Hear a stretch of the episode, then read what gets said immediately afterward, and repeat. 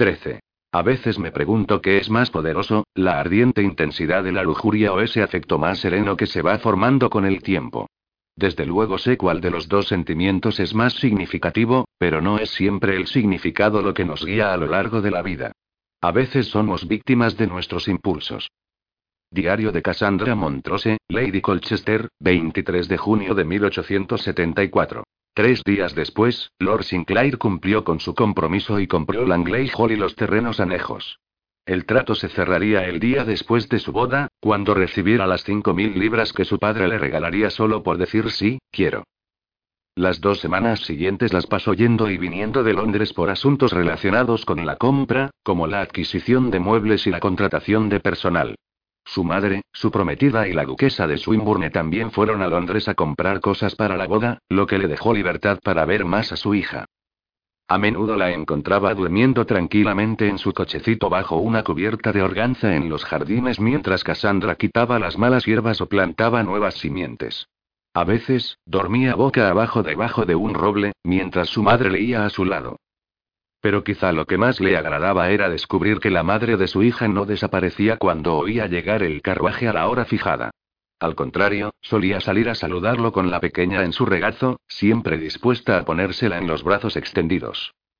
A lo largo de esas semanas Vincent descubrió también que podía ser un padre afectuoso que adoraba a su hija y hasta un caballero, y que no le resultaba tan difícil como había imaginado que sería. Se mostró muy capaz de resistir su atracción hacia Cassandra y, al reflexionar sobre ello, comprendió que era mucho más que el mero hecho de incumplir el contrato. La verdad era que no quería perder lo que comenzaba a ser una cómoda amistad. Así, pasaban muchas horas juntos en agradable compañía, paseando hasta el río o por los bosques de Pembroke con el cachorro, centrándose siempre en un tema de conversación seguro. La pequeña June. Pasadas dos semanas de visitas decorosas según marcaba su contrato, durante las cuales ni el uno ni la otra mencionaron siquiera el apasionado beso que compartieron en Langley Hall, Cassandra se convenció de que todo iba a salir bien. Empezó a aceptar incluso el hecho de que disfrutaba de la compañía del padre de su pequeña. Se permitió esperar con ganas su llegada el día de visita, porque a pesar de su turbulento pasado, era la única persona en el mundo que comprendía y compartía su amor infinito por su bebé. Él también estaba encantado con cada gorgorito y cada eructo, cada grito y cada deliciosa y deslumbrante sonrisa suya. En cuanto al asunto del beso, se obligó a olvidarlo. Se lo quitó de la cabeza por completo, fingiendo que no había sucedido. Y así, durante los ociosos días de principios de verano en los que el aire se tornaba húmedo y flotaba en él el pesado aroma de las lilas y las rosas, la pareja disfrutaba enormemente viendo dormir a su pequeña June encima de la manta que habían extendido sobre la hierba en un bosquecillo de sicomoros pasado el jardín más alejado de la casa. Aquel punto en particular se convirtió enseguida en el lugar al que solían ir cada tarde a la misma hora, la de la siesta de June. Háblame de tu matrimonio, le pidió él una cálida tarde, mientras June dormía y Molly perseguía mariposas por allí cerca. ¿Cómo conociste a tu esposo? Ella se tumbó de espaldas, haciéndose pantalla sobre los ojos con una mano para protegerse del sol, y cruzó los tobillos. Lo organizaron todo mis padres. Me lo presentaron en una cena. Él buscaba una mujer joven que le diera hijos. Todo sucedió muy deprisa y yo me dejé llevar por la emoción. Tenía 20 años más que yo y me pareció que era encantador y apuesto. Creí que estaba enamorada de verdad. ¿Solo lo creíste? No tardé en descubrir que él estaba enamorado de otra mujer. La conoció cuando era joven, pero no pudieron casarse porque ella era la esposa de otro. Habían estado muchos años sin verse, pero poco después de que nos casáramos volvieron a encontrarse y comenzaron una relación. Para entonces ella era viuda y libre por tanto para disfrutar de las atenciones de mi marido. Estoy bastante segura de que su aventura continuaría si mi marido estuviera vivo. Se detuvo un momento y se quedó mirando a un mirlo que atravesaba el cielo azul. Fue devastador y humillante para mí, porque cuando me casé con él, de verdad quería que fuera perfecto. Quería que tuviéramos un matrimonio feliz, pero ahora entiendo que él solo la quiso a ella, siempre. Ella fue el gran amor de su vida. Vincent se incorporó y apoyó un brazo en una rodilla.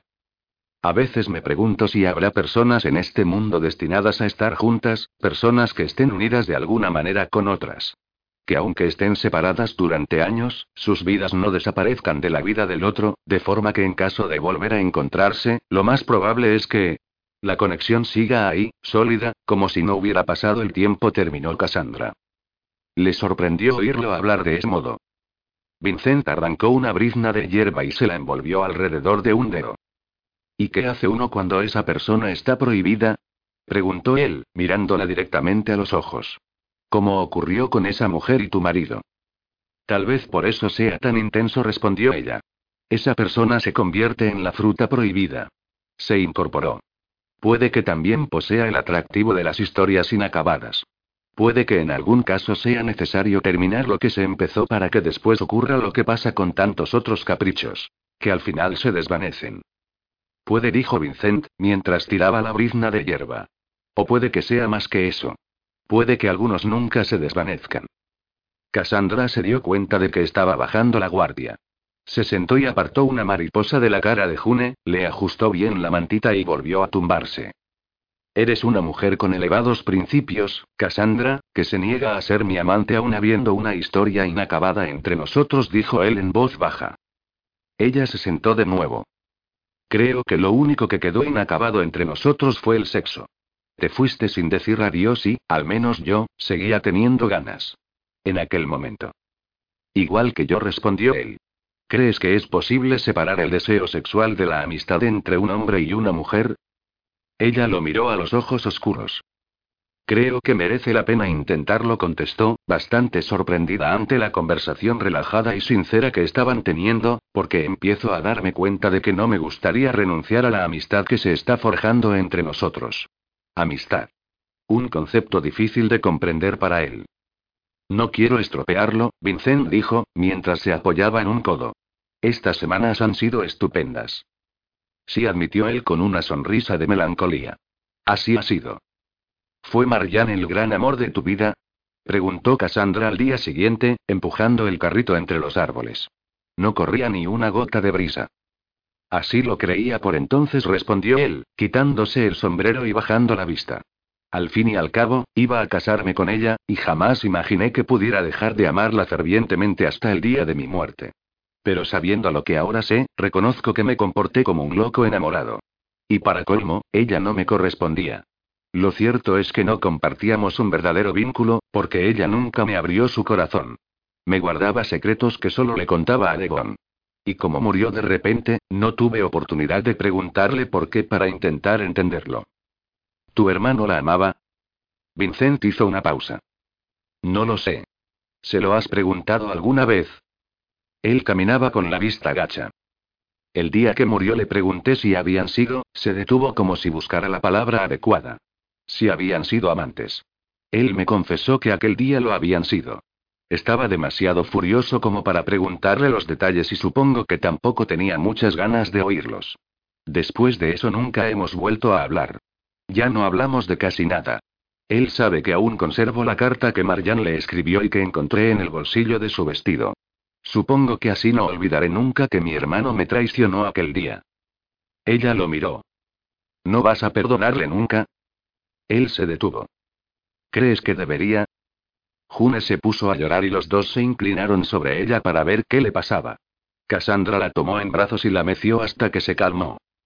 Chist, chist, ya pasó. Vincent le puso bien el gorrito y le acarició la nariz con la punta del dedo. Sigue siendo tu hermano, dijo ella, que no se había olvidado de la conversación. Y los dos sabemos que todo el mundo comete errores. Entonces, la miró de un modo extraño. Una forma de verlo con gran perspectiva, diría yo. Cassandra dejó a la niña en el carrito. Empiezo a cansarme del rencor, admitió. Supongo que tengo que daros las gracias a Juna y a ti. Me dais algo en lo que pensar y me olvido de la enemistad con mi hermano y de que mi futuro matrimonio va a ser un desastre, dijo con una mueca. Cassandra se rió por lo bajo. Él se dirigió entonces hacia un camino angosto que se abría a un lado del sendero en el que se encontraban. Por ahí solo podrían pasar las monturas. Allí es donde murió Marjan, dijo, señalando con la mano. Cassandra contempló el rostro de Vincent bajo la luz moteada que se colaba entre las hojas de los árboles. ¿Has vuelto alguna vez? No. Ella le dio la vuelta al cochecito y asintió. ¿Volvemos a casa? Sí. ¿Tienes hambre? Voraz. Entonces pediré que nos preparen algo de comer y lo tomaremos en el jardín. Dos días después, Cassandra estaba en la habitación de June con la pequeña Emily, esperando a Vincent. Empezó a preocuparse al ver que llegaba tarde. Se retrasaba tanto de hecho que tuvo que poner a June a dormir la siesta en la cuna y renunciar a su habitual paseo. En cuanto June se quedó dormida, bajó a la sala de dibujo seguida por Molly y pidió que le sirvieran té. Se puso a caminar con inquietud de un lado a otro de la estancia hasta que terminó por sentarse con un libro. Sin embargo, no podía concentrarse en la lectura. No dejaba de levantar la vista cada vez que oía ruido fuera y el corazón empezó a latirle con violencia cuando creyó oír que se acercaba un carruaje. Se preguntó con inquietud si ese día no iría a verlas. El día anterior no le había dicho nada. Cerró de golpe el libro y se sujetó la frente con la mano. Dios bendito. Estaba hecha un manojo de nervios. ¿Se le estaba yendo de las manos aquella situación? Llegó a la conclusión de que sí y que era absurdo seguir negando la evidencia. Empezaba a enamorarse de él, ni más ni menos, a pesar de todos sus esfuerzos por bloquear ese tipo de sentimientos hacia un hombre que estaba prometido a otra mujer.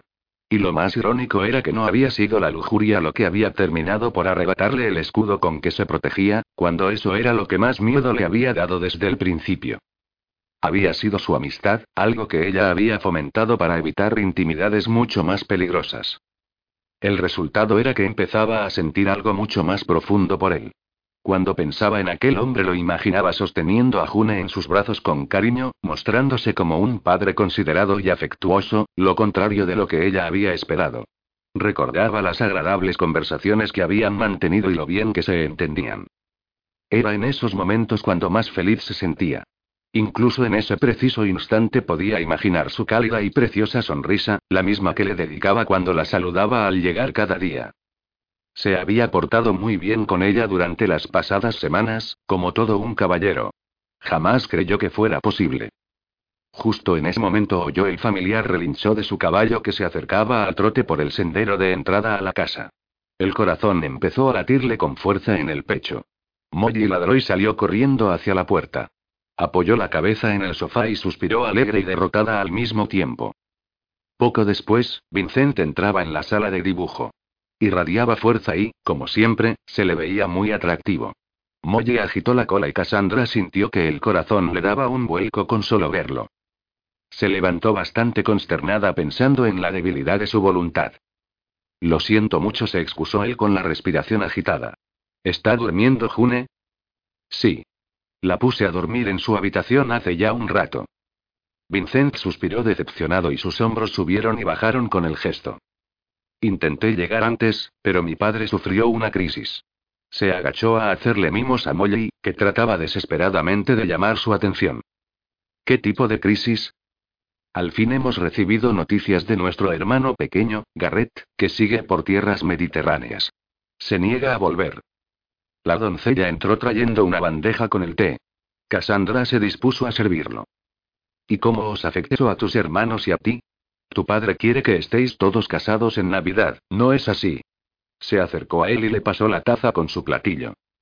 Sí, y está empeñado en que obliguemos a Garrett a regresar. Quiere que Black vaya de buscarlo y lo traiga de vuelta. Cassandra se sirvió una taza para ella. ¿Y Black está dispuesto a hacerlo? Aún no lo sabemos, respondió. No vino a casa anoche, y por eso padre se puso nervioso. El médico ha tenido que darle un calmante. Oh, Vincent, cuánto lo lamento. ¿Puedo hacer algo? Él se dirigió al sofá y se sentó. Ya lo estás haciendo. Estar aquí conmigo. Es bueno tener un lugar en el que poder perderse en ocasiones como esta. Ella se sentó a su lado y dejó su taza en la mesa. A veces me da la impresión de que nuestra amistad es justamente eso, un secreto, una vida paralela de la que nadie excepto nosotros sabe nada. Es como si esta casa estuviera en las nubes. ¿Te parece una tontería? Me parece que es así, como tú la describes. Y sin darse cuenta de lo que estaba haciendo, posó la mano en la rodilla de él. Puedes venir siempre que quieras. Sé que en el contrato está estipulado que tienes que avisarme con un día de antelación, pero en estas circunstancias... De repente pensó si no estaría cometiendo un error al renunciar a su control sobre la situación, al sucumbir a sus sentimientos y, lo que era aún peor, revelárselos. Apartó rápidamente la mano y carraspeó. Él la miró y cuando habló lo hizo con tono frío. No creo que sea sensato empezar a incumplir las normas. Y solo con eso se puso furiosa consigo misma por haber bajado la guardia. No podía olvidar que aquel hombre seguía siendo el conocido seductor Vincent Sinclair, un hombre que no buscaba intimidad real con las mujeres. No podía dejarse llevar y creer que un hombre así cambiaría de la noche a la mañana para convertirse en el príncipe de sus sueños. Un año atrás, en cambio, había deseado con todas sus fuerzas que así fuera. Dios bendito. Lo peor era que él podía leer sus pensamientos y sabía exactamente lo que pasaba por su cabeza, lo que ella sentía en cada momento. Podía ver con claridad que sentía algo por él. Lo asustaría y puede que volviera a desaparecer. Le bastaría con irse de Pembroke sin decir adiós y volver a su vida disipada en Londres. Ella misma lo había dicho. Aquel lugar estaba en las nubes. No era real. ¿O sí? Me temo que no puedo quedarme. Me necesitan en el palacio, dijo él terminándose el té y dejando la taza sobre la mesa. Ojalá se la tragara la tierra. No debería haberse ofrecido así a él. Quisiera tener la oportunidad de hacer borrón y cuenta nueva. Te diría que le dieras a tu madre recuerdos de mi parte, pero supongo que no estaría bien, dijo, tratando de mantener un tono ligero y despreocupado. El hombre se puso de pie, pero vaciló un momento antes de dirigirse a la puerta. ¿Crees que podría volver más tarde ya que no he podido ver a June? Dijo. Ya sé que no te he avisado con la debida antelación. No hay problema. En realidad, Lady Colchester se sentía aliviada. Se levantó para acompañarlo a la salida, confiando en que el duque se hubiera recuperado de su crisis. También confiaba en no perder lo que le quedaba de prudencia y la capacidad de proteger su corazón, porque era obvio que éste no hacía caso a lo que decía su cabeza. ¿Te importa que me quede un poco más? Preguntó Lord Sinclair aquella misma noche después de meter a June en la cuna. No tengo ganas de volver al palacio. Llevaban una hora en la habitación de su hijita con la niña y Molly mientras Cassandra bordaba un cojín para regalárselo a la señorita Callan por su cumpleaños. Puedes quedarte todo el tiempo que quieras. A Vincent no le había pasado desapercibido lo callada que había estado Cassandra toda la noche. Parecía melancólica. Distante. Estaba bostezando. Se levantó del sillón para irse a la cama. Se dio media vuelta para irse, pero se detuvo en la puerta de la habitación un momento, y observó con desazón que se sentaba en la metedora. Él la miró y admiró no solo su belleza física, que siempre lo dejaba sin aliento, por mucho que lo disimulara, sino su agradable disposición, incluso en ese momento, tan insegura como se sentía de lo que había entre ellos. Sintió la necesidad de tranquilizarla. Estamos haciéndolo bastante bien, dijo. Lo conseguiremos. Ella le sonrió con tristeza a la tenue luz de la habitación y el efecto de aquella sonrisa lo dejó aturdido. Sí, yo también lo creo, dijo, aunque la actitud distante que había mostrado esa noche la tenía preocupada. Buenas noches, Vincent. Buenas noches. Cerró la puerta con suavidad y le dejó solo a la luz de las velas en la confortable habitación infantil. El hombre estuvo sentado en la metedora durante al menos 20 minutos, con la cabeza apoyada en el respaldo para poder contemplar las estrellas a través de la ventana ovalada situada en la parte superior de la pared. El cielo estaba despejado. Se oían los grillos y las ranas. Debería regresar al palacio y preguntar por su prometida. Esa era su obligación. Letitia estaría jugando a las cartas con su madre en la sala de dibujo, sin duda. Debía hacer acto de presencia, aunque solo fuera para leer el periódico junto al fuego con una copa de brandy. Se levantó y se estiró, y luego comprobó que June seguía durmiendo tranquilamente. Le acarició la cabecita. Su pelito era suave como la seda. Que duermas bien, le susurró con una extraña sensación de angustia en el pecho. Poco después subía por el camino de entrada de la mansión Pembroke en su caballo. Se detuvo a mirar por la ventana de la sala de música, donde se veía luz. Letitia pasó por delante sin percatarse de su presencia. Se detuvo un momento allí, de espaldas a él, charlando con alguien, y luego se apartó. Devon se asomó a la ventana de al lado y lo miró con frialdad, como si supiera dónde había estado toda la noche y lo desaprobara. Lord Sinclair pensó con absoluto desprecio en la obligación de tener que subir a sentarse con todos ellos. Le preguntarían dónde había estado. Puede que Devon le pidiera que lo acompañara al estudio para reprenderlo por sus actividades y recordarle su obligación hacia la familia. Su hermano le advertiría que no se anduviera con distracciones y le diría que pasara más tiempo en el palacio. Devon ya había cumplido su parte al casarse con Rebeca, a quien se había unido sin amarla en un principio. Por eso, no mostraría comprensión alguna hacia él por no querer hacer lo propio, puesto que la herencia de cada hermano dependía de lo que hicieran los demás. Lo vio acercarse el vaso de brandy a los labios y apartarse de la ventana cuando su mujer enlazó el brazo con el suyo y se lo llevó. Fuera, en la oscuridad, Vincent permanecía sentado en su caballo, que por algún motivo no parecía capaz de estarse quieto. Él se sentía igual de inquieto. No quería estar allí. Prefería quedarse en la casa de la vieja duquesa viuda, en sus habitaciones pequeñas y confortables, sentado junto al fuego. Volvió la cabeza y miró hacia la casa. No sería adecuado volver. Cassandra se enfadaría con él. Lo estropearía todo. No debía hacerlo. Pero su deseo de picar espuelas y lanzarse al galope entre las colinas iluminadas por la luna, sentir el viento en el cabello y saltar aquel particular obstáculo que le presentaba la vida se hacía cada vez más fuerte. Miró la luna llena y observó las nubes deshilachadas que flotaban delante de ella, delgadas y transparentes, incapaces de minimizar su luz. Inspiró profundamente tratando de reunir la calma y la objetividad que le hacían falta para seguir adelante con su compromiso con Letitia, su habitual frialdad, pero lo único que sentía era una melancolía en el pecho tan implacable y severa que el dolor casi hizo que se doblara. Al final, optó por lo que sabía que no debería hacer. Picó espuelas y se alejó galopando. Cassandra estaba en la cama, agotada, pero no podía dormir porque era incapaz de dejar de darle vueltas a la cabeza. Miró la luna llena que pendía en lo alto del cielo y pensó con melancolía en las horas que había pasado con Vincent a lo largo de las últimas semanas, paseando sin prisa junto al río, mimando a June sin medida y hablando abiertamente sobre muchas cosas. Nunca habría esperado que fuera a resultar tan agradable con él, de quien había llegado a creer que tenía un corazón de piedra. Su inusual acuerdo se había desarrollado sin complicaciones. Tal vez ese sin complicaciones no fuera la mejor manera de expresarlo. Era cierto que no habían tenido discusiones ni desacuerdos desde la visita a Langley Hall, y Vincent no había vuelto a flirtear ni le había hecho insinuaciones inapropiadas. Pero bajo todos aquellos buenos modales, ella había estado bregando contra una forma nueva de deseo que no era capaz de sofocar. Era, en una palabra, admiración. Cada vez que Vincent bajaba de su carruaje vestido con su elegante chaqueta negra y su sombrero de copa, sonriéndole con aquellos hipnóticos ojos oscuros, se derretía. Cuando tomaba en brazos a su pequeña y la estrechaba con cariño, se volvía loca de contento como un cachorrillo que no sabe lo que es la contención. Solo que ella sí conocía su significado y comprendía las consecuencias de ceder a la tentación. Había pagado un alto precio por comportarse de manera impulsiva. También sabía que aunque cediera a sus deseos, jamás podría soportar el dolor de compartirlo con otra mujer. Sencillamente no estaba hecha para eso. Cuando amaba a una persona, tenía que ser todo o nada.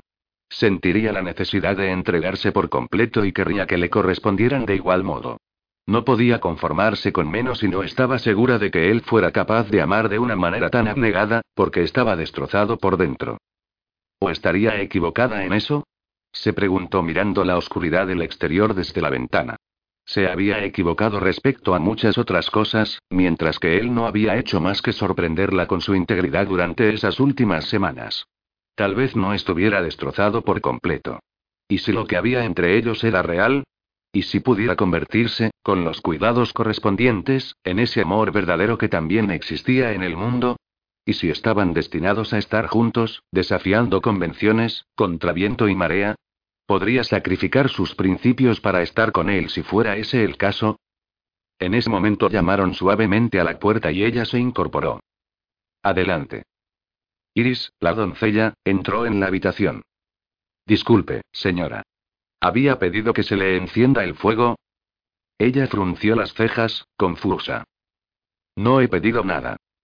Disculpe, pensé que sí. Miró a su alrededor. Si permite que se lo diga, me parece que hace un poco de fresco. Cassandra sintió un escalofrío y le sonrió. La verdad es que tienes razón. El fuego no me vendrá mal, ya que estoy despierta. Gracias. Ahuecó las almohadas y se reclinó contra el cabecero. No puedo dormir. La doncella se arrodilló delante de la chimenea. Puedo traerle un poco de brandy, a ver si le ayuda. Dudo mucho que me ayude llegados a este punto, contestó Cassandra. Tengo demasiadas cosas en la cabeza. Esta noche no dejo de darle vueltas a todo. La doncella se rió por lo bajo. Sé lo que es eso, Milady dijo, barriendo la ceniza de debajo de la rejilla. Supongo que no tendrá nada que ver con ese apuesto caballero que viene a visitarla todos los días. A mí tampoco me dejaría dormir, se lo aseguro. Cassandra no pudo evitar sonreír con melancolía. Supongo que no hace falta ser un genio para ver que somos, ¿cómo decirlo? Que somos amigos. De espaldas a ella, la doncella comenzó a encender el fuego.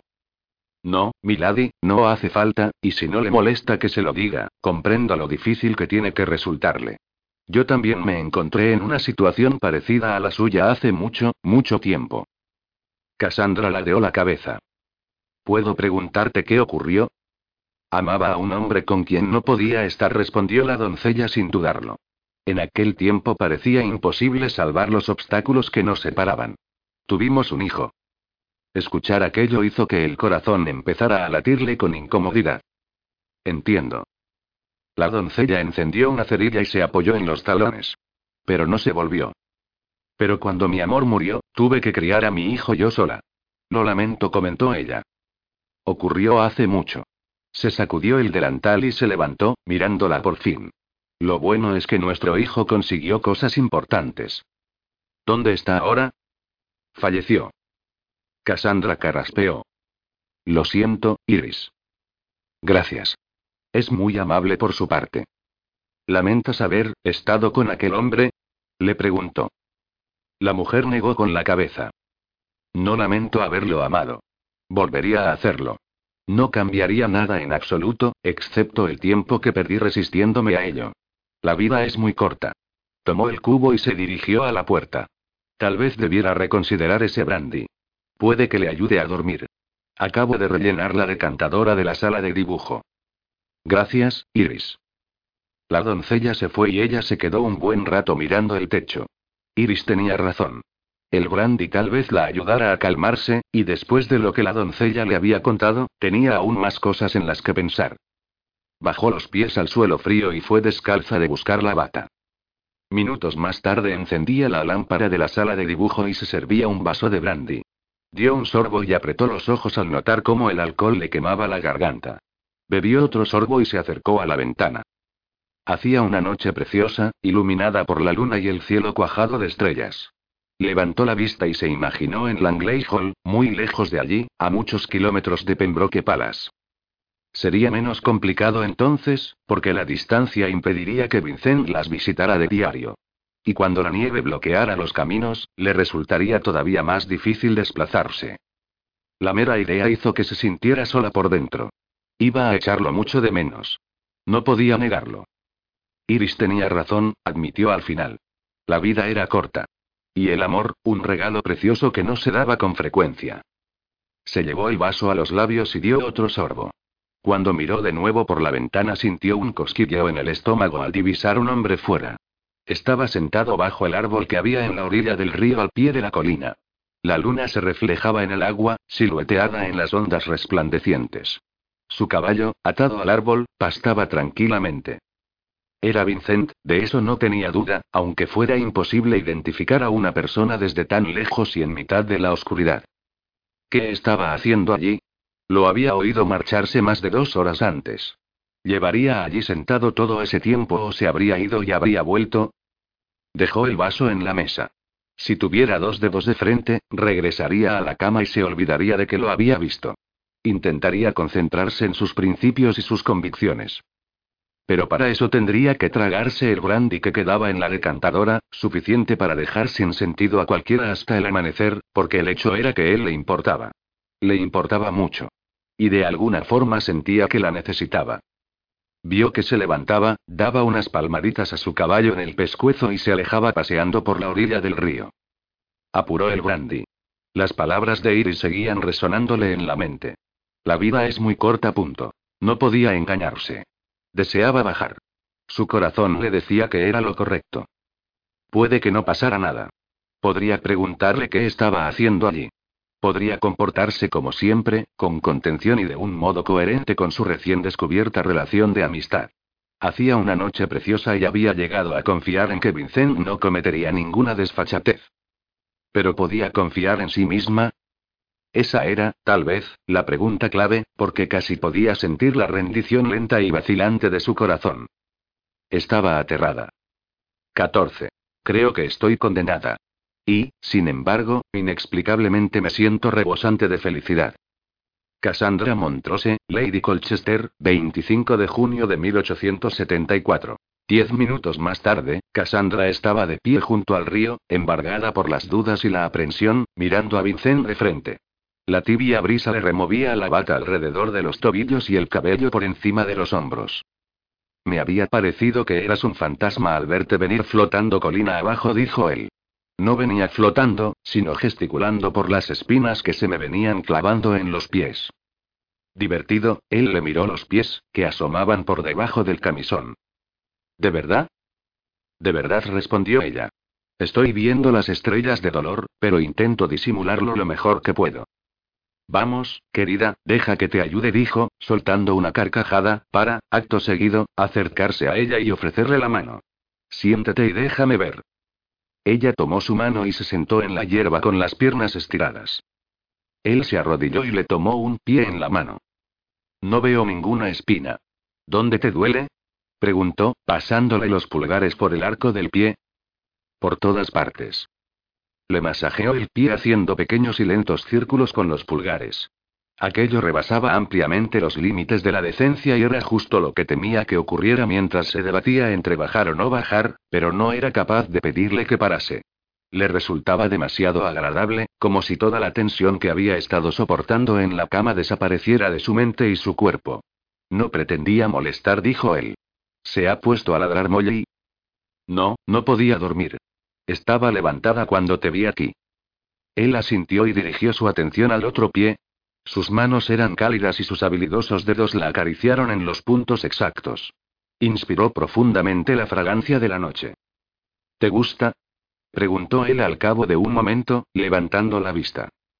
Cassandra se sentía flotar de placer, aun sabiendo que aquello era impropio de una dama y muy, pero que muy peligroso.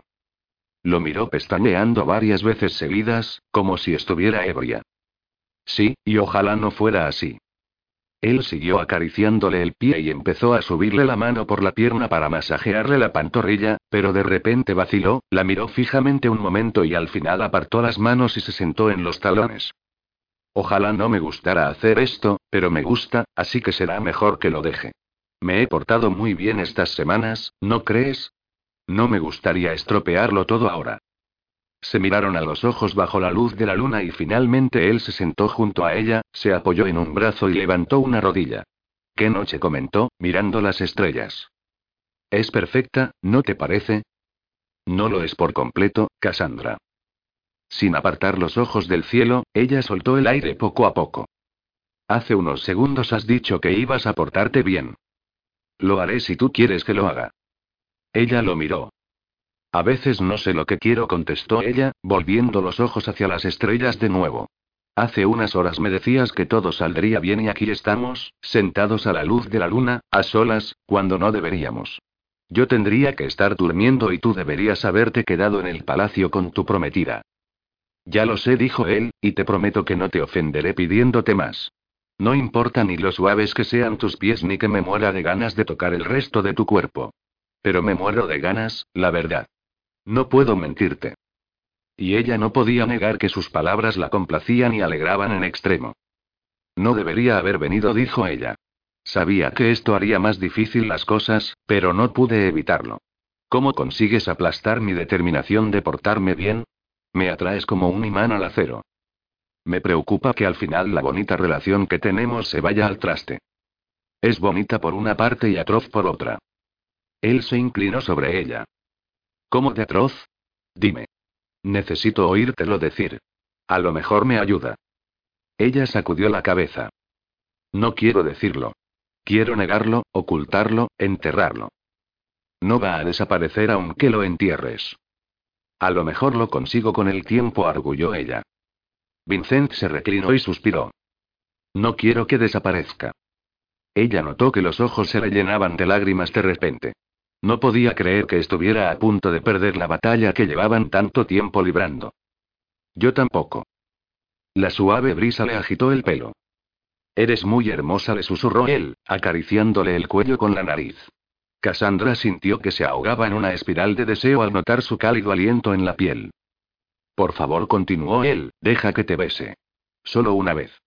Ella se frotó la nariz contra las mejillas y los labios de él, aun cuando parte de su ser seguía tratando de resistirse. No debería permitir que la besara. Tenía que poner fin a aquello de inmediato y regresar a la casa. Pero sabía que no iba a hacerlo. Había llegado demasiado lejos por el camino de la tentación. Tal vez no ocurra nada por un beso, respondió ella, rozándole con timidez los labios con los suyos. Él le enmarcó el rostro con las manos y ladeó la cabeza. La indecisión se esfumó de repente. Vincent empezó a devorarla con la boca abierta, acariciándola con su habilidosa lengua. Cassandra se derritió y su corazón empezó a palpitar con pasión. Antes de que se diera cuenta, Vincent la tendió sobre la hierba y se colocó encima de ella. No había nada que pudiera detener el deseo que le ardía en las venas y la necesidad de tocarlo. Le metió las manos en la chaqueta y lo acarició por encima del chaleco, deleitándose con la firme musculatura de su torso. Había pasado más de un año desde que se la llevara de aquel salón de baile londinense, desde que la besara hasta quitarle el sentido en su carruaje y se abandonara al éxtasis absoluto. Se sentía exactamente igual ahora. Impetuosa, temeraria y como si no le importaran sus valores morales. Lo único que deseaba era arrancarle la ropa, sentir el calor de su cuerpo y su aliento en el oído susurrándole su nombre. Lo lamento, dijo él, llenándole de ardientes besos las mejillas, los párpados, la frente. Lo he intentado, pero no puedo mantener las distancias. Esta fiebre que siento por ti no conoce límites. Yo siento lo mismo, dijo, casi sin respiración.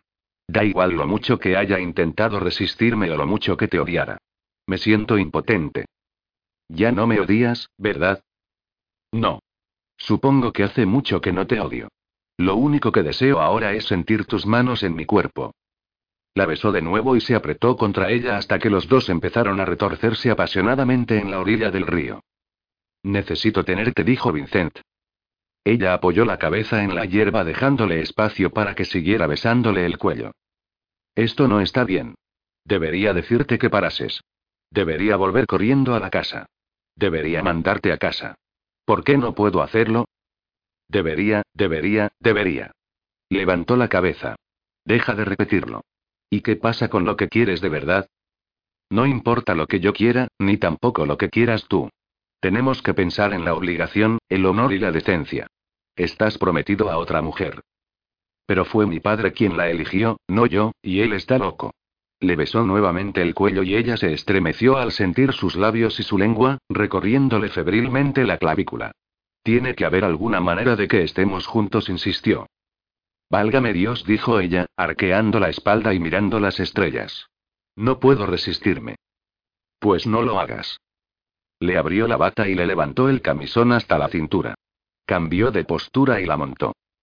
Vincent, casi sin poder respirar, separó las piernas y levantó las rodillas. No me digas que no le susurró él, abriéndose los pantalones. Dime que sí, añadió, besándole el cuello de nuevo, apoyado en las rodillas para poder empujar mejor. Tenemos que estar juntos. Sí. En el momento en que la palabra escapó de sus labios, él se deslizó en su resbaladizo interior con torturadora lentitud. Ella se estremeció de placer. Dios mío, gimió él. El cuerpo de ella se arqueó y, entonces, de manera instintiva, lo agarró de las nalgas firmes para atraerlo más hacia sí. ¡Qué delicia! No puedo vivir sin esto, dijo él. No puedo seguir fingiendo que solo somos amigos. Cassandra se empujó hacia arriba recibiendo las furiosas acometidas de Vincent. Ni yo. La estrechó con fuerza por la cintura y sosteniéndola por las nalgas la levantó del suelo. Embistió con insistencia, gruñendo y gimiendo en el silencio de la noche, mientras el placer de ella ascendía hasta cotas inimaginables. El extraordinario clímax la sorprendió. Nunca lo había sentido así. No puedo contenerme más, dijo él. Te lo ruego, haz lo que sea para impedir que me quede embarazada otra vez. Vincent la embistió una última vez y acto seguido se estremeció y se retiró. De rodillas y apoyándose en una mano, se tomó el miembro con la otra y se derramó sobre la hierba. Ella se apartó lo que pudo. Cuando terminó, él se tumbó de espaldas junto a ella y se quedó allí en silencio un buen rato. Estoy agotado, dijo por fin. Vas a necesitar un buey y un yugo para levantarme. No creo que pueda moverme. Sin embargo, Cassandra no estaba para risas y bromas.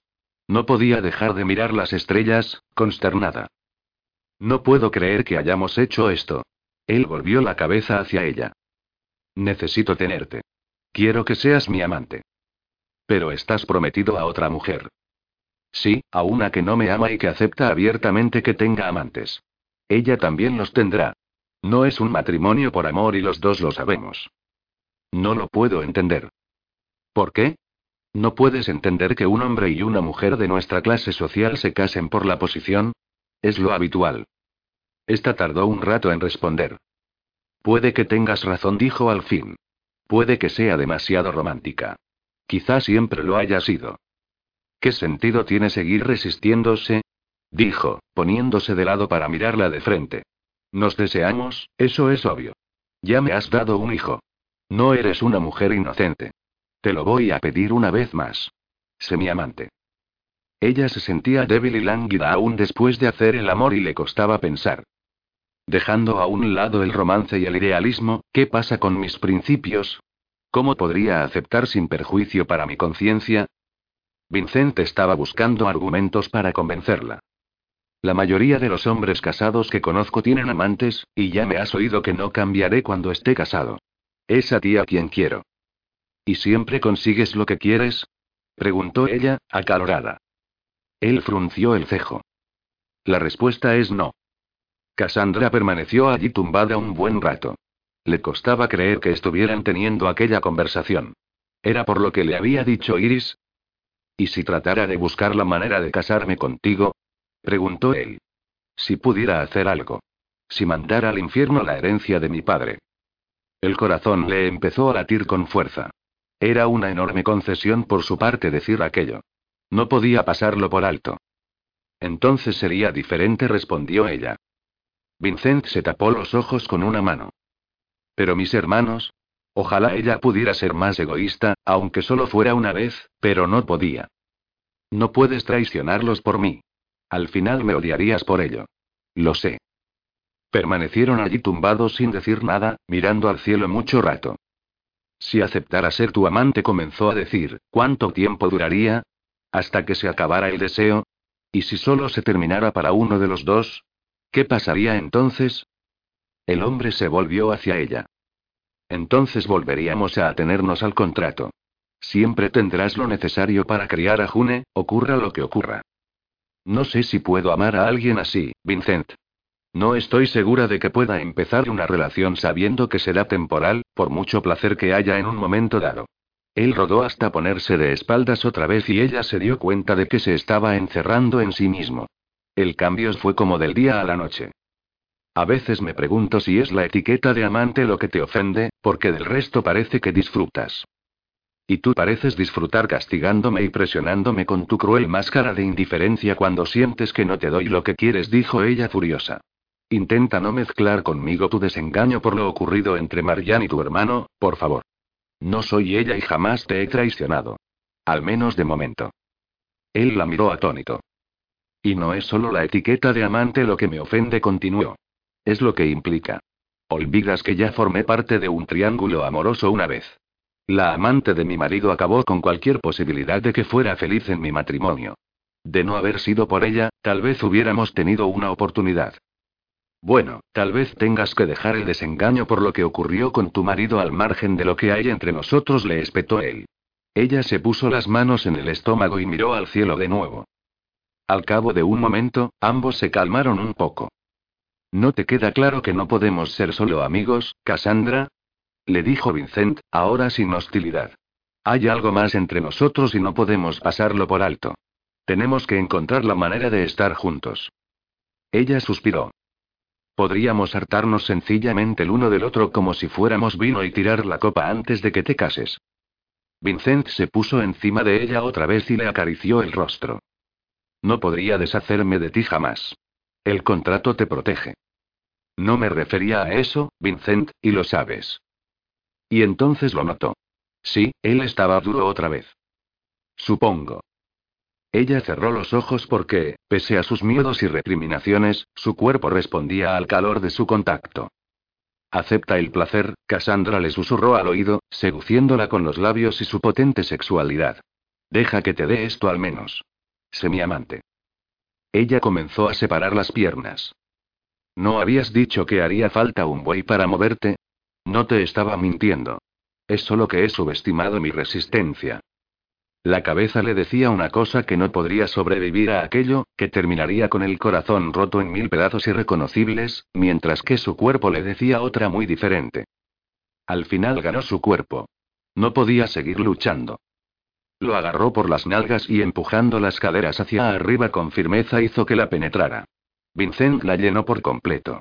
La pasión brotó en el centro mismo de Cassandra. Ya no podía pensar en otra cosa que no fuera el placer que le provocaba el cuerpo de Vincent entrando y saliendo lentamente del suyo, llenándola con una dulce y perezosa agonía. Apoyó la cabeza en la hierba y dejó que la pasión se apoderase de ella. 15.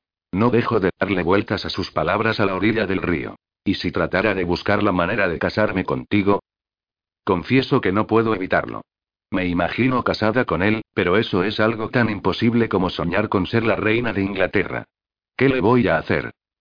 Diario de Cassandra Montrose, Lady Colchester, 26 de junio de 1874. Lord Sinclair estaba en la biblioteca a la mañana siguiente tumbado en un sillón y mirando al techo en medio de la neblina del deseo sexual cuando la puerta se abrió de par en par, sacándolo de su ensimismamiento. Levantó la cabeza del sillón y se encontró con Letitia, que entró y cerró la puerta dando un portazo. Eres un cretino, señor mío. Él se relajó y volvió a apoyar la cabeza en el cabecero. Pero querida, tú y yo sabemos que eso no es nuevo. Creí que habíamos acordado que serías discreto, lo acusó ella. El comentario llamó la atención de Vincent, que se incorporó y la miró. ¿A qué te refieres exactamente? Me refiero a esa mujerzuela que es tu amante y a la hija bastarda que tienes en la casa de la vieja duquesa viuda. Gritó, y con voz bastante más calmada añadió. Vincent, amor mío. Aún no estamos casados.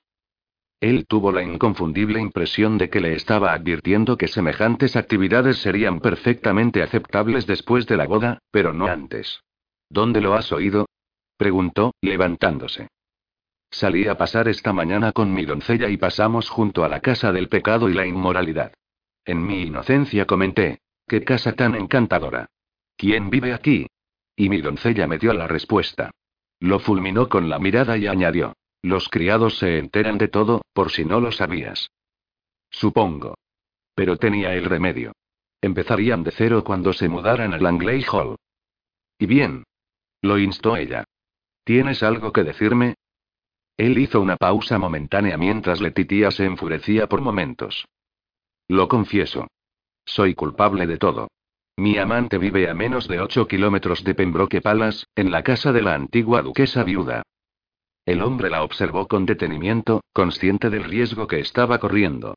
Letitia era perfectamente capaz de decir que prefería no casarse con él. ¿Y en qué posición lo dejaría de ser así? Libre de ella, eso sin duda, y desde luego no le rompería el corazón. Más bien al contrario. Puede que hasta se sintiera inclinado a dar una fiesta con baile. Pero entonces se quedaría sin prometida aceptable con la que proteger su herencia. De repente empezó a imaginar la posibilidad de casarse con Cassandra en vez de con Letitia, como le había sugerido la víspera a la orilla del río, y se dio cuenta de que casándose con ella no solo no traicionaría a sus hermanos, sino que se uniría a una mujer hermosa por amor. Amor. Amor.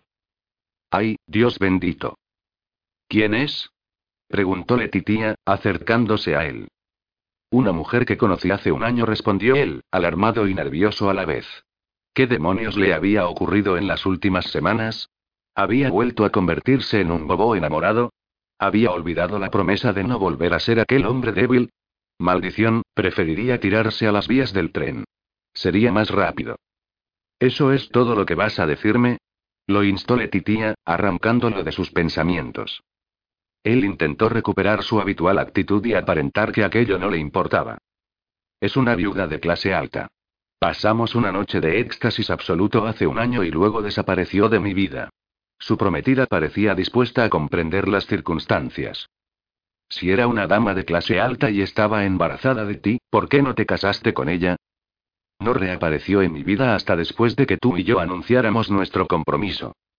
Lady Markham recorrió lentamente la estancia. A ver si lo he entendido.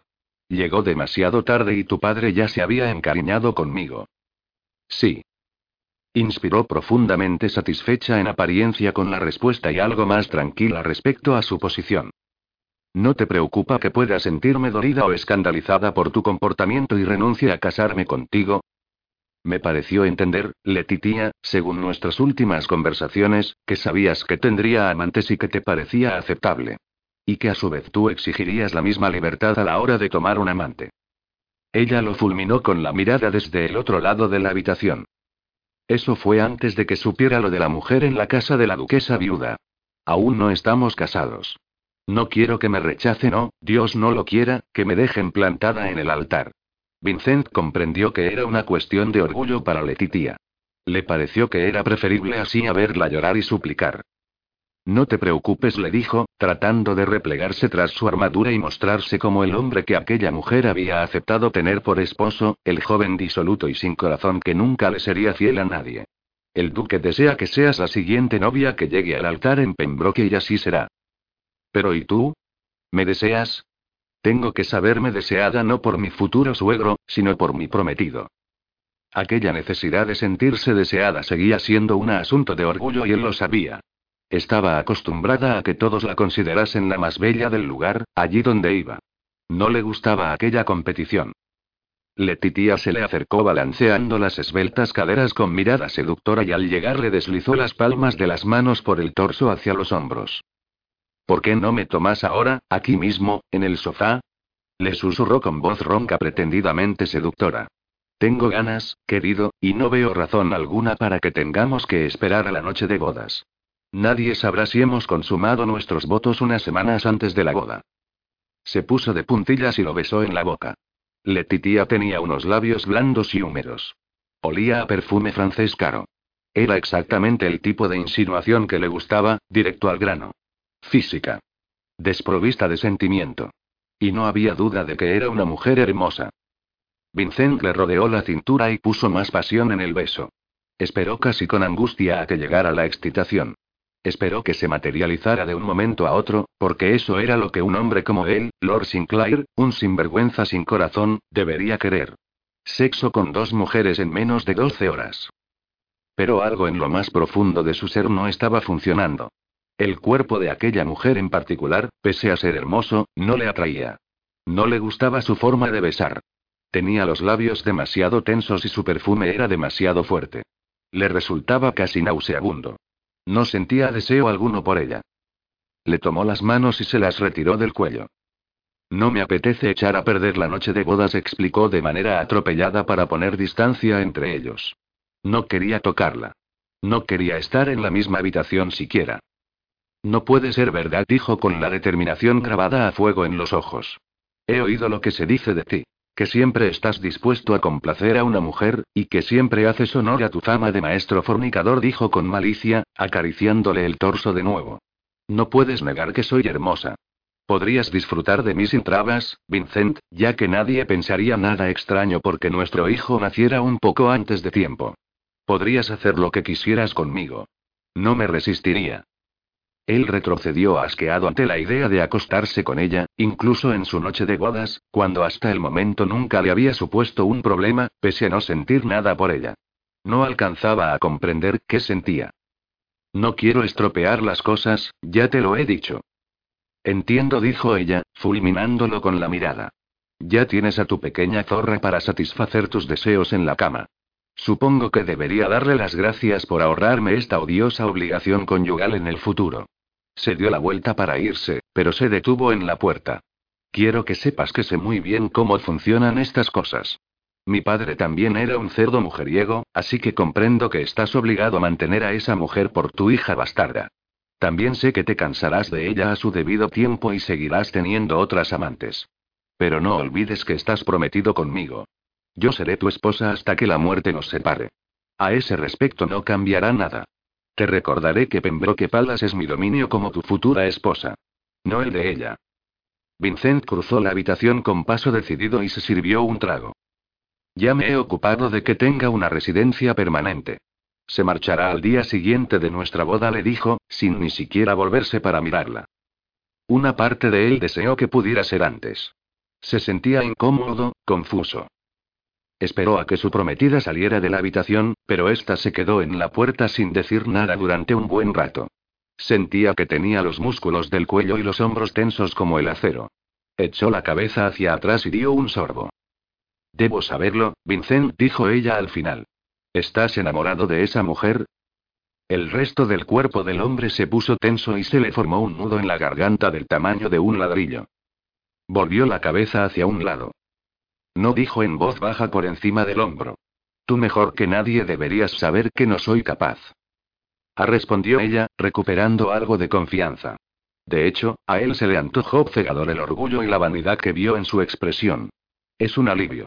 Durante un momento creí que serías tan necio como para renunciar a tu familia y a tu herencia por un revolcón. Tras pronunciar aquellas palabras, Letitia salió de la habitación. Vincent se sirvió otra copa y se dejó caer lentamente en un sillón. Cassandra puso a June en la cuna para que durmiera la siesta y se quedó un rato con ella hasta que se tranquilizó. Luego salió de la habitación. Había pasado la mayor parte del día con la niña fuera de la casa, inmersa en una especie de estupor todo el tiempo, sin poder dejar de darle vueltas a lo que Vincent y ella habían hecho junto al río la noche anterior. Había repasado mentalmente los detalles, las palabras que le había susurrado al oído y el tacto de sus cálidas manos sobre su piel. Todo había sido muy erótico. Al final se había convertido en su amante. Era casi imposible de entender, teniendo en cuenta el denuedo que había puesto en defender sus principios y su corazón. Se había negado a que ocurriera algo así desde el principio, y sin embargo allí estaba. Se había lanzado de cabeza a la tentación. Había sido una imprudente y ahora tenía que vivir con las consecuencias. Otra vez. Bajó a informar a la señorita Callan de que June dormía plácidamente y después se retiró a la sala de dibujo a tomar el té. Vincent llegaría de un momento a otro. Hacía días que había organizado sus visitas semanales. Se preguntó si desearía tener relaciones sexuales con su nueva amante, incómoda al sentir que se humedecía debajo del vestido de repente. O si preferiría ir directamente a la habitación de la niña. Acababa de servirse una taza de té cuando oyó que un carruaje se detenía a la puerta de la casa. Miró la hora. Las cuatro y media. La hora exacta. No se levantó, tan solo esperó. Al cabo de unos minutos anunciaron la presencia de su invitado y este entró en la sala de dibujo. El corazón de ella empezó a latir desbocado al verlo, tan alto, moreno e imponente. Le agradaba que no hubiera pedido que lo llevaran a la habitación de la niña directamente, aunque era obvio que querría verla. Se levantó cuando la doncella lo dejó dentro de la sala. Bienvenido, Lord Sinclair dijo.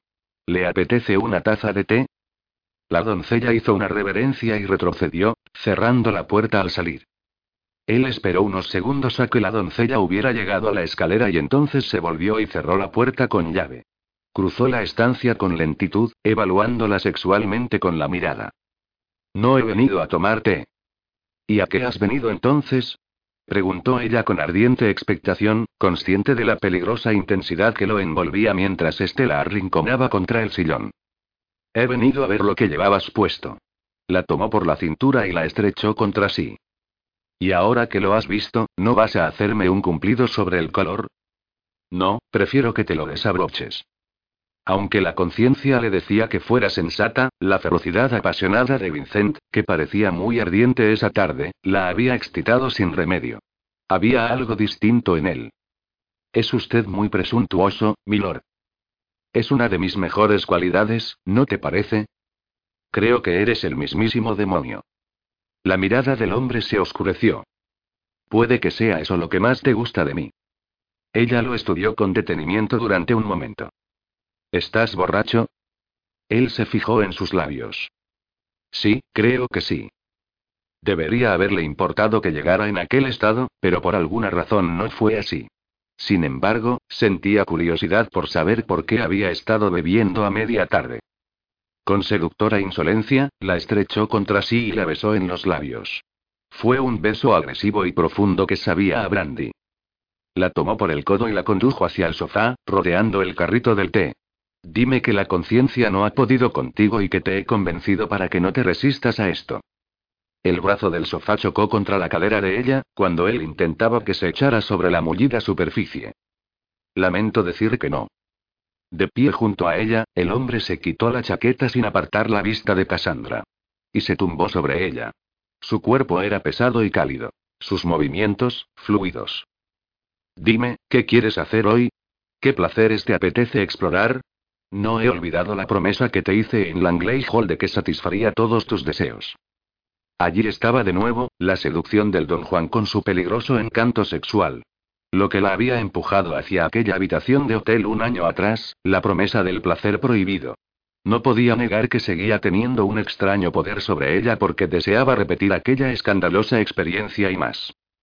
Pero, al mismo tiempo, no quería a un amante disoluto, a un predador desconocido. Ella quería al hombre que había llegado a conocer en las últimas semanas, el que sostenía en sus brazos a su bebé con afecto paternal, el hombre capaz de pasarse horas hablando con ella en una manta sobre la hierba, a la sombra de un árbol. Por alguna razón ese hombre no estaba allí. Lo sabía por la forma en que la tocaba. La besó en el escote al tiempo que le aferraba las faldas entre los puños cerrados y se las subía muy despacio. Le recorrió el cuerpo, observándola, pero sin mirarla a los ojos. ¿Va todo bien? Le preguntó, consciente de que lo estaba interrumpiendo. Él siguió evitando mirarla a los ojos. No quiero hablar. Vincent le pasó la lengua por la parte superior del pecho y le besó la clavícula con la boca abierta. Ella se estremeció de deseo. ¿Has venido solo para esto? Sí.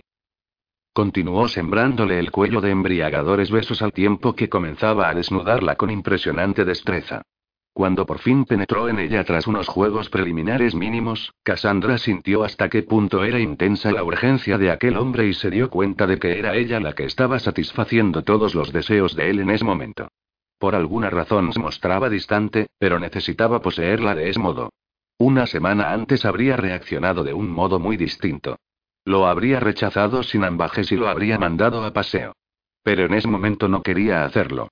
Quería entregarse a él, penetrar en el fondo de su corazón y traerlo de vuelta de donde estuviera. Él se apoyó en ambos brazos y le hizo el amor a la luz de la media tarde mirando en todo momento el punto en que se unían sus cuerpos, viéndose entrar y salir de ella. Ella lo miró a la cara.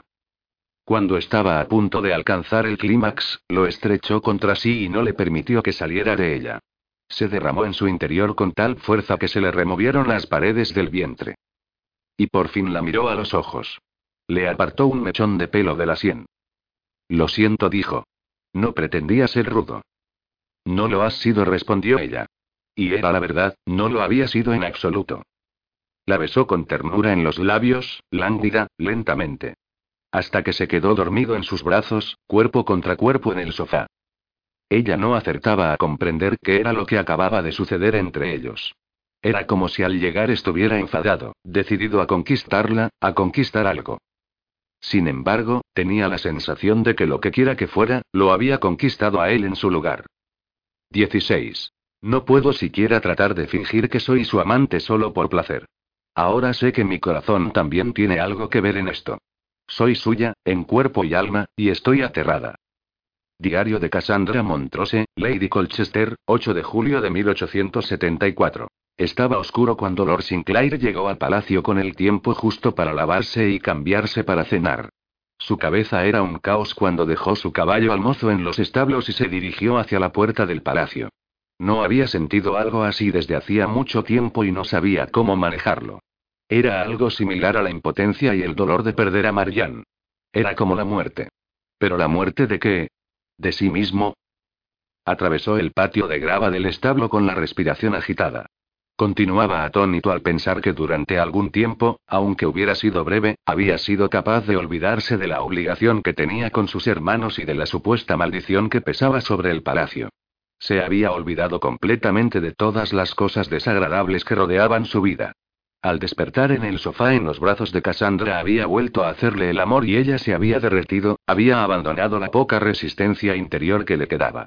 Lo acogió complácida en su cuerpo blando y estremecido y al final volvió a ser la amante asertiva que Vincent recordaba también de aquella noche perfecta que habían compartido un año atrás. Aunque ahí terminaban los parecidos. Quizá fuera ese el motivo de la incomodidad que sentía en ese momento. Él había ido a verla con la intención de tener sexo con ella, nada más que sexo sin complicaciones. Había ido para demostrarse que eso era lo que de verdad quería.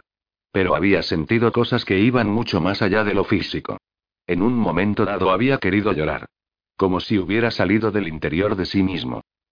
Profundamente desconcertado aún por tan inesperado cambio porque era como si el mundo entero estuviera colocado entre ellos dos cruzó las puertas del palacio y se encontró con su madre vestida ya para la cena con un vestido formal de seda de color azul claro y sus mejores perlas. Te he visto llegar. Te estaba esperando. Vincent entregó el abrigo y el sombrero al mayordomo. ¿Te preocupaba que me perdiera la cena?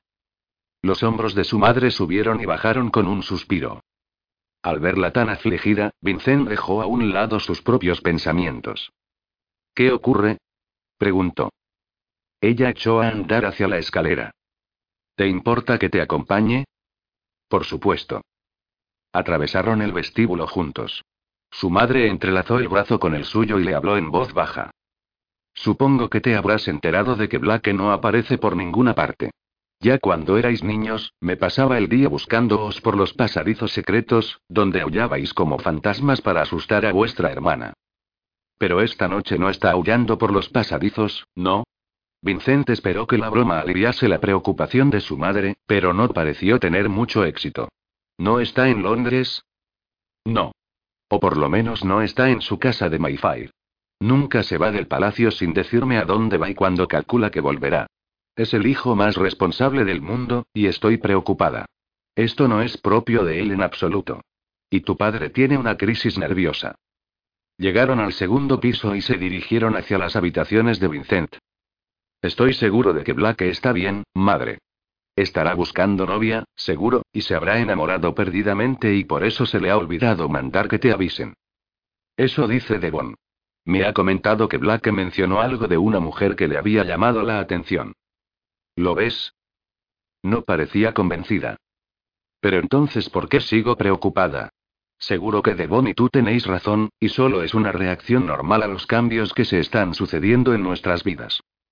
Vincent se acordó entonces de que su hermano había hecho algo tan impropio de él como quedarse dormido en la sala de billar después de una mala noche hacía no mucho. Eso no era indicativo de un cortejo como es debido. ¿Quieres que haga algo? Puedo ir a Londres a buscarlo. Conozco los lugares donde un hombre podría perderse. Ella negó con la cabeza. No hace falta. Seguro que estoy exagerando. Además, tú tienes que prepararte para tu boda. Esperaremos unos cuantos días más.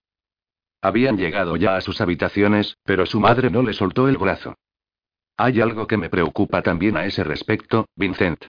Supongo que corresponde a una madre preocuparse por sus hijos. ¿Y qué es lo que te preocupa? Dime. Se dio cuenta demasiado tarde de que había sido brusco, porque tenía la sensación de que sabía de qué quería hablar su madre con él, y era algo de lo que no le apetecía hablar. Ni con ella ni con nadie.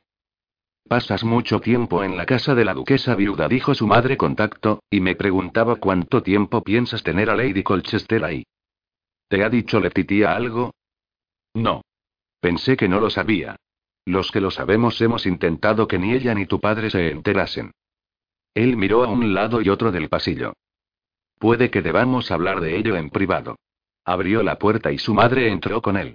No me importa que sepas la verdad, madre. Le he pedido a Lady Colchester que sea mi amante. Ella ha accedido, más o menos, y no tengo intención de renunciar a ella. Por desgracia, mi prometida se ha enterado de su presencia en la casa de la duquesa viuda y no le ha hecho gracia. Pero no me ha dicho que quiera romper el compromiso. Entiendo. Su madre se movió por la habitación sin apartar la vista de él. Hijo, no pienso perder el tiempo de ninguno de los dos preguntándote si amas a Lady Markham.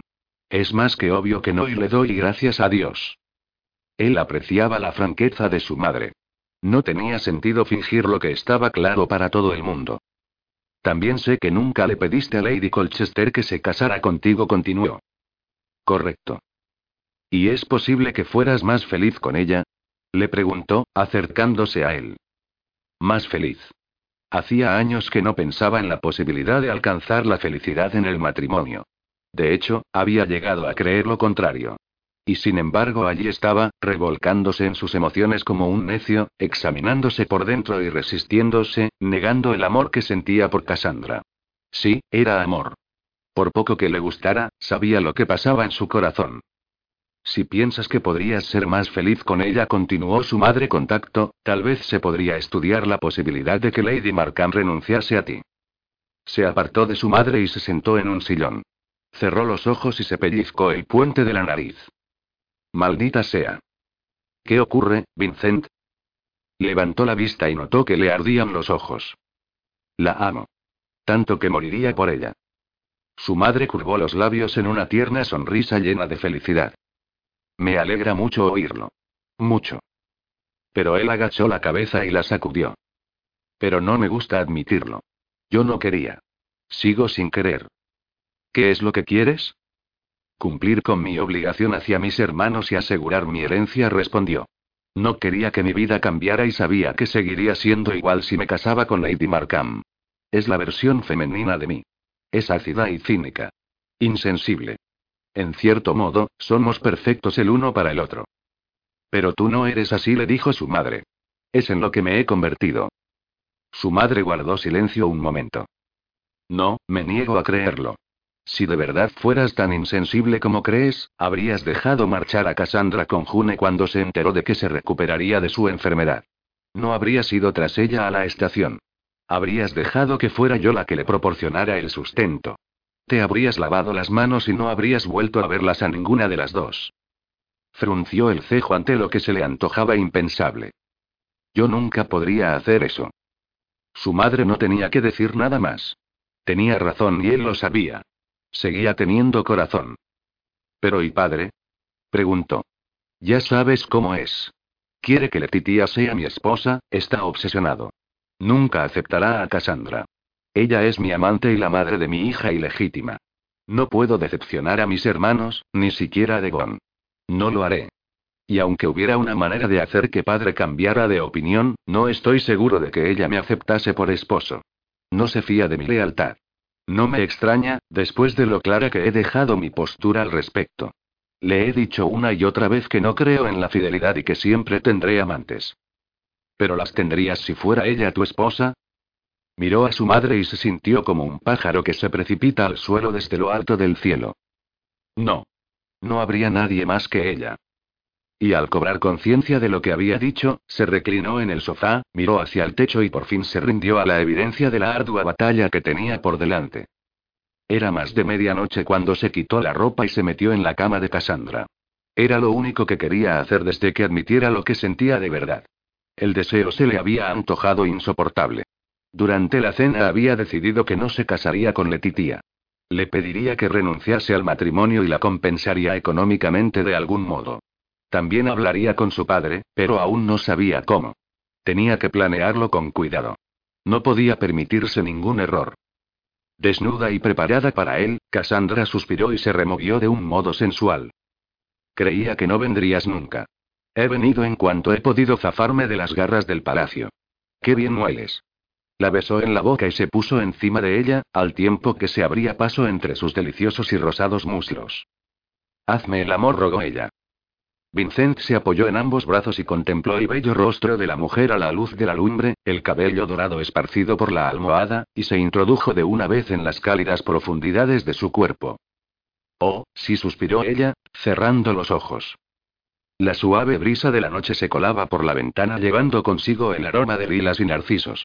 Vincent le hizo el amor de una manera lenta y desgarradora y juntos disfrutaron de las sensaciones compartidas que proporcionaban la rendición y la satisfacción, hasta que la sangre les ardía tanto que no pudieron seguir conteniéndose. Cassandra se estremeció de placer y gimió. Él incrementó el ritmo de las embestidas. Segundos después se estremecía espasmódicamente dentro de ella, derramando hasta la última gota de su deseo en su vientre. Hoy no me has impedido que me corriera dentro de ti, dijo con voz ronca por el agotamiento mientras se tumbaba sobre ella. No he podido negarte el placer que también es mío. Y supongo que he aprendido a convivir con la idea de las consecuencias. Tampoco han sido tan terribles hasta el momento. Vincent sintió su aliento caliente atrapado contra la almohada al hablar. Que llevaras en tu vientre otro hijo mío sería una feliz consecuencia, Cassandra, y espero que algún día ocurra. También esperaba que llevara puesto su anillo de casada. A este paso ocurrirá antes de lo que esperamos. Ojalá. Cuando todo hubo acabado, ella se abrazó cómodamente a él, apoyando la cabeza en su hombro al tiempo que le acariciaba el torso con el dedo. He de confesarte que me gustaría mucho que June supiera que soy su padre, le dijo en voz baja. Cassandra lo miró. Tal vez podamos decirle la verdad cuando tenga la edad suficiente y comprenda que tiene que guardar el secreto. Él inspiró profundamente. O tal vez haya otra forma de hacerlo. ¿Qué quieres decir? Él negó con la cabeza, porque aún no podía pedirle que se casara con él, y no quería hacerlo mal. No quería hacerlo así. Primero solucionaría el otro asunto. No lo sé. A lo mejor estoy soñando. Giró la cabeza sobre la almohada y le acarició la mejilla con la punta del dedo. Lo que sí sé, cariño, es que mi corazón te pertenece. Por completo. ¿Lo sabes? ¿Comprendes que no quiero estar con ninguna otra? ¿Que tú me satisfaces en todos los aspectos que un hombre podría desear? Ella notó que los ojos se le llenaban de lágrimas. Tú también me satisfaces, Vincent.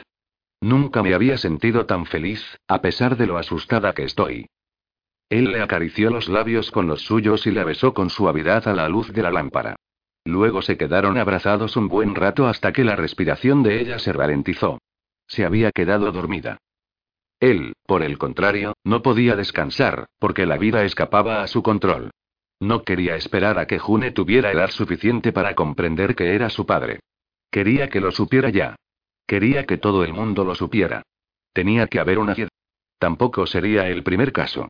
Recordaban muy bien el segundo matrimonio del quinto duque de Devonshire, que había vivido un menaje a Troyes con su esposa y su amante, y al final se casó con esta última cuando su esposa murió. Le había dado dos hijos que habían sido criados por su esposa, y fueron aceptados por la sociedad. El hijo se convirtió en varón, y la hija se casó con el hermano de un vizconde. Pero él no quería a Letitia por esposa, ni deseaba formar un menaje a Troyes y que ella criara a los hijos de Cassandra. Dios no lo quisiera. No podía olvidar que Devonshire era duque. Un duque podía hacer lo que quisiera. En su caso, su padre tendría que aceptar a Cassandra, y él, Vincent, tendría que convencer al mundo de que hiciera la vista gorda respecto a que hubiera sido su amante previamente, algo que no podría guardar en secreto ya que Letitia lo sabía. Ahí radicaba el problema. Inquieto, se levantó de la cama y recogió la ropa desperdigada por el suelo. Se vistió en silencio a oscuras y se quedó junto a la cama mirándola un rato. Las sábanas estaban revueltas alrededor de sus largas piernas, tenía los labios húmedos entreabiertos y el cabello extendido sobre la almohada como resplandecientes olas de seda. Le recorrió aquel cuerpo con la mirada, deleitándose y deteniéndose un momento a admirar su precioso trasero. Al final, se detuvo en su rostro.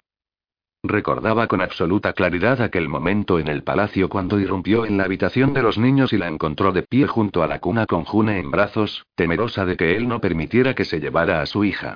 Cuánto le molestó aquel día que tuviera esa visión optimista del amor. Lo obligó a examinar con detenimiento sus cínicas creencias. Pero qué hermosa estaba. Los ojos azules le brillaban con la determinación de sobrevivir y amar a su hija según sus propias condiciones. Lady Colchester había sido siempre orgullosa. Nunca fue débil, ni siquiera cuando fue a pedirle ayuda, a rogarle que le dejara criar a su hija, lo que no podía ser fácil cuando él se mostraba tan insensible y cruel, y ella lo despreciaba y con razón. Vincent sabía que ya no lo despreciaba, y ahora comprendía que el amor que había entre ambos fuera inevitable y mereciera la pena luchar por él. Al menos sabía que celebrar que habían progresado en algo. Bastante, en realidad, si pensaba en la clase de hombre que era no mucho tiempo atrás. Pero no era suficiente. Él quería algo más que pasión con aquella mujer. Quería su amor, la clase de amor que solo ella podía proporcionarle. Quería seguridad, compromiso, promesas, pero no la clase de promesas que redacta un abogado. Dios bendito. No podía creer que estuviera pensando en esas cosas. A lo largo del último mes todo había dado un vuelco. Quería que su hija supiera quién era, y quería el corazón de Cassandra, quería que se lo prometiera para siempre alegre, de forma voluntaria y decente, sin culpa, para el resto de sus días. No deseaba a ninguna otra mujer. Pensó que era lo que había querido cuando era más joven, convertirse en un amante esposo y casarse por amor. Ese era el verdadero Lord Sinclair, como su madre le había hecho notar con gran sabiduría. La brisa empujaba hacia dentro de la habitación el visillo blanco a través de la ventana abierta. Sintió el frescor en la piel. Miró una vez más a la mujer tendida en la cama sin decidir si meterse de nuevo en ella y pasar la noche a su lado. Al final, pensó que era mejor no hacerlo, porque no podía seguir soportando aquella sensación de estar en el limbo, enfrentándose a un futuro dictado por su padre que estaba volviéndole loco y una prometida narcisista a quien no le importaba nadie más que ella. Había llegado la hora de hacer lo que llevaba evitando desde que se enteró de que tenía una hija. Pedir ayuda, al hermano que una vez lo traicionó. 17. A veces cuando me toca siento como si se me hubieran perdonado todos los pecados. Pero otras, cuando estoy sola, me pregunto si no estaré soñando y una mañana me despertaré me encontraré de nuevo en aquella fría casa de huéspedes, sola y abandonada. Diario de Cassandra Montrose, Lady Colchester, 8 de julio de 1874. Lord Sinclair llegó de nuevo al palacio a las 2 de la mañana. Las brisas frescas primaverales habían dado paso a noches en las que no soplaba ni una gota de aire. Se oían truenos en la distancia. Se preguntó con inquietud si llovería y miró el cielo oscuro mientras conducía a su caballo a los establos. De hacerlo, esperaba que no coincidiera con la marcha de Letitia. Una tormenta justo en ese momento pondría a su padre al borde mismo de la locura. Poco después, entraba en el palacio y comprobaba si quedaba alguien despierto en la sala de dibujo. No había nadie. El fuego había quedado reducido a cenizas y las lámparas estaban apagadas. Entró en la habitación contigua, la del billar, y a continuación en la biblioteca y el estudio, pero todas estaban a oscuras. Demasiado impaciente para esperar a la mañana siguiente, fue a la habitación de su hermano. Se detuvo un momento en la puerta mientras pensaba cómo explicar a Devon lo que le ocurría y al final llamó. Al no recibir respuesta, llamó por segunda vez. Oyó entonces unos gruñidos y el crujido de una cama. La puerta se abrió una rendija y se encontró con la mirada intensa y desaprobadora de su hermano.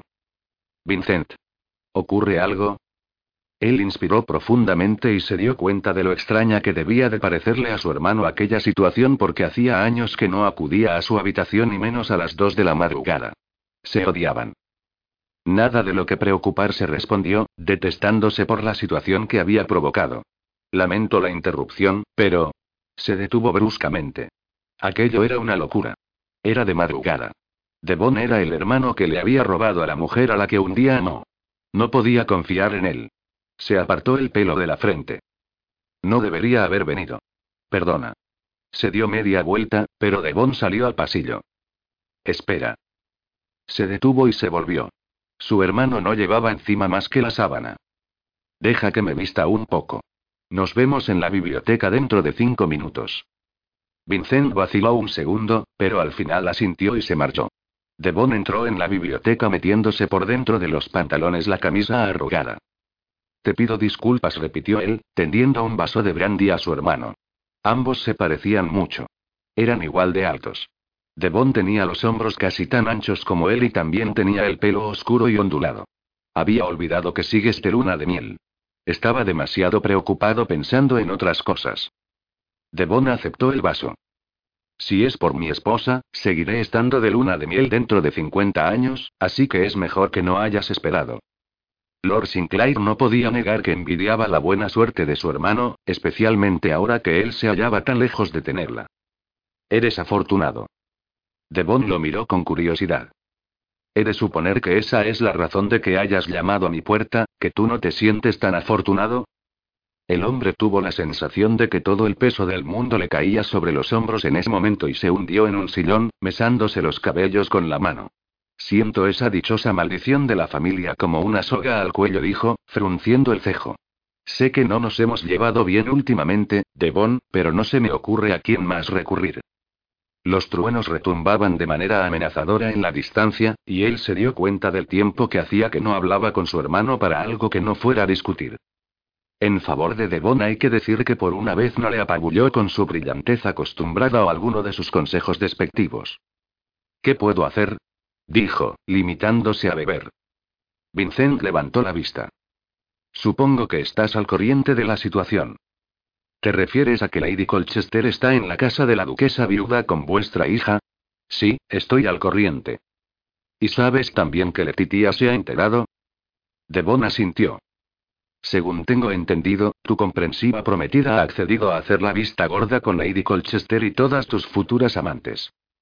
No habrá más amantes, dijo, dando un sorbo a su bebida y quedándose sentado en silencio un buen rato hasta que, al fin, levantó la vista. ¿Te importa que te pregunte si, Rebeca estaría dispuesta a hacer la vista gorda ante una cosa así? Devon soltó una carcajada. Esa mujer me cortaría las pelotas si le fuera infiel. Aunque eso no va a suceder. No sentiría inclinación a hacerlo, y si así fuera, creo que no me quedarían fuerzas para otra mujer. Rebeca es, ¿cómo decirlo? Es bastante exigente a ese respecto. Y cree en la fidelidad natural del amor verdadero. Vincent miró el vaso de brandy. Todo hombre debería tener la suerte de encontrar una mujer como ella. O una amante. Ese es mi problema. Es a mi amante a quien quiero por esposa, dijo con total convicción, echándose en el sillón. Devon lo estudió detenidamente. ¿Y ella te quiere a ti por esposo? Aún no lo sé, respondió su hermano, dando otro sorbo. Pero si ahora mismo fuera libre para poder cortejarla de una manera honrada, creo que podría convencerla de que soy un hombre digno. La había convencido de muchas cosas desde que llegara, despreciando el suelo que él pisaba. Al fin y al cabo, un rato antes había estado en su cama con ella. ¿La amas? preguntó Devon. Sí respondió él sin dudarlo, y no creo que pudiera soportar perderla. Devon apuró el brandy, dejó el vaso en una mesa y se dirigió hacia la ventana. Entrelazó las manos a la espalda y miró al cielo oscuro, que en la distancia parecía iluminado por fuego de cañones. A veces puede ser difícil, e incluso doloroso, cuando una ama con más intensidad que la otra, le dijo su hermano. Comprendió que él no se estaba refiriendo solo a Cassandra, sino a la mujer que los había tenido obsesionados, la chica a la que él había amado toda su vida, desde niño, y con quien quiso casarse. Puede que fuera hora de aceptar el hecho de que ella no lo había amado a él igual que él a ella, pensó. Ella amaba a otro. Y ese otro hombre de Bond no la amaba como ella a él. Las balanzas habían estado desequilibradas en aquel trágico y horrible triángulo amoroso. Lo sé, dijo Vincent. Pero esto es diferente. No es cuestión de amar con menos intensidad por parte de ninguno. Sin embargo, Cassandra ha vivido un infierno por mi culpa. Debo dar el paso y hacer de ella una mujer honesta. Devon se volvió y lo miró. Le brillaban los ojos de diversión. ¿Quieres ser su caballero de brillante armadura? Como tú lo fuiste con tu esposa, le recordó Vincent. No puedes negar que acudiste al rescate de Rebeca en tu caballo, literalmente según creo, la primera vez que os visteis. Y tan buena acción no ha acabado mal. Nada mal admitió Devon, apoyándose contra el alféizar de la ventana. Ahora que lo pienso, empujé a Lady Markham cuando pasaba junto a ella al galope en dirección a Rebeca. En sentido figurado, claro. Ah, sí. Te abofeteó en esta misma habitación. Te aseguro que el escozor mereció la pena. Vincent se tragó el último sorbo de brandy. Daría lo que fuera por conocer la libertad de ese escozor, Devon. Pero no sé cómo llegar. Tengo que pensar en padre, en ti, en Blake y en Garrett. No quiero defraudaros. Otro rayo iluminó el horizonte nublado casi con elegancia. Yo podría hablar con padre en tu nombre, dijo Devon, pero ya he intentado en otras ocasiones que nos liberase a todos y no ha cedido. Es como una mula en lo referente a esa ridícula maldición. A veces creo que la única forma de hacerle cambiar de opinión sería convenciéndole de que Letitia es parte de la maldición y no la solución a ella. Devon entornó los ojos. Puede que no sea mala idea. Podríamos enfrentarnos al fuego con fuego. O en este caso, locura con locura. Sí, pero ¿cómo? Vincent dirigió la mirada hacia la ventana. Parece que se acerca una tormenta. Padre cree en las señales. Tal vez haya una manera de utilizar el tiempo en nuestro favor. Justo en ese momento gruesas gotas de lluvia empezaron a golpear los cristales como piedrecillas y acto seguido el cielo empezó a descargar agua con furia. La tormenta silbaba y rugía como una bestia furibunda. Él se puso junto a su hermano delante de la ventana y ambos observaron los árboles doblarse y silbar entre el viento. Los cristales se tambaleaban. ¿Qué te parece? dijo Devon. Justo lo que esperábamos. A veces me pregunto si hay algún tipo de fuerza cósmica en todo esto. ¿Qué posibilidades hay, sinceramente? Vincent lo miró enarcando una ceja. Tú también no, por favor. Devon puso una mueca. No sufras, Vin. Yo me baso en los hechos, no en la brujería. Señaló con la barbilla la ventana. Y esto no es más que una exhibición teatral del clima primaveral de nuestra nación. Permanecieron allí un rato con sus vasos de brandy. Pero hay otra clase de exhibición que podría causarte problemas, aun contando con que consiguieras convencer a padre y escapar de tu compromiso con Letitia, añadió su hermano con recelo. ¿Cuál? El escándalo, Vincent. Lo habrás tenido también en cuenta. No será tarea fácil limpiar la reputación de Lady Colchester. No solo ha dado a luz un hijo bastardo, sino que madre me ha dicho que su familia la repudió y el año pasado vivió casi en la pobreza más absoluta trabajando en una tienda de sombreros. Él se tragó el nudo amargo que se le había formado en la garganta, algo que le sucedía muy a menudo últimamente, cada vez que pensaba en lo que Cassandra había sufrido. Es cierto, confirmó. No me hago ilusiones. Sé que el escándalo será inevitable y, por desgracia, aunque es el duque, padre no tiene la presencia de ánimo ni la inteligencia para reprimirlo. Es demasiado tarde ya para guardarlo en secreto. La familia y el cuñado de Cassandra no son los únicos que lo saben, en tanto que fueron ellos quienes la echaron a la calle. Letitia también lo sabe. Y no podemos confiar en que vaya a mantener la boca cerrada. Ni por casualidad. ¿Tienes alguna idea de cómo disminuir al menos los cotilleos? preguntó Devon. Haremos lo que cualquier ejército sensato haría frente a semejante enemigo. Batirse en retirada, o en nuestro caso, salir del país u ocultarnos en el campo una temporada. Una larga temporada. Ya he comprado la casa perfecta y, sinceramente, el escándalo no me asusta. Por mí, la sociedad se puede ir al cuerno. ¿Y qué me dices de Cassandra? Le preguntó su hermano. A lo mejor a ella sí que le importa. Tal vez se sienta poco digna y no quiera ensuciar el nombre de nuestra familia. Eso podría hacerla infeliz. Yo la haré feliz. No me cabe la menor duda de que lo harás lo mejor que puedas, y es posible que el amor sea suficiente para los dos. Pero ¿qué pasa con June? No creo que quieras condenarla al ostracismo el resto de su vida. También tienes que pensar en su futuro. A lo mejor se olvida con el tiempo, dijo, dejándose caer en el sillón. No es que vaya a ser el primer hombre que se casa con su amante. Por el amor de Dios, el mismísimo príncipe de Gales fue juzgado hace unos años por adulterio. Y eso no le impedirá que se convierta en rey. No convino de Bon. Quizá haya esperanza. Yo seré duque algún día y te doy mi palabra de que Lady Colchester y tú seréis bien acogidos por el ducado de Pembroke. No os daremos la espalda. Tu hija y futuros hijos tendrán una familia grande y poderosa tras de sí. No tendréis que capear esto solos. Se puso en pie y contempló la tormenta, consciente de lo extraordinario del momento. Su hermano y él juntos, sin hostilidad. Te estoy muy agradecido, le dijo, volviéndose a él.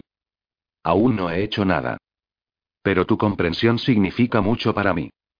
No tienes por qué darme las gracias, Vincent le dijo, mirándolo a la cara. Los dos sabemos que te lo debo. Un rayo iluminó el cielo de nuevo, seguido casi de inmediato por un trueno que sacudió los cimientos del palacio. Los dos miraron hacia afuera. Por Dios, menudo trueno, dijo Devon. La casa entera se habrá despertado. En ese momento, algo llamó la atención de Vincent. ¿Qué es eso?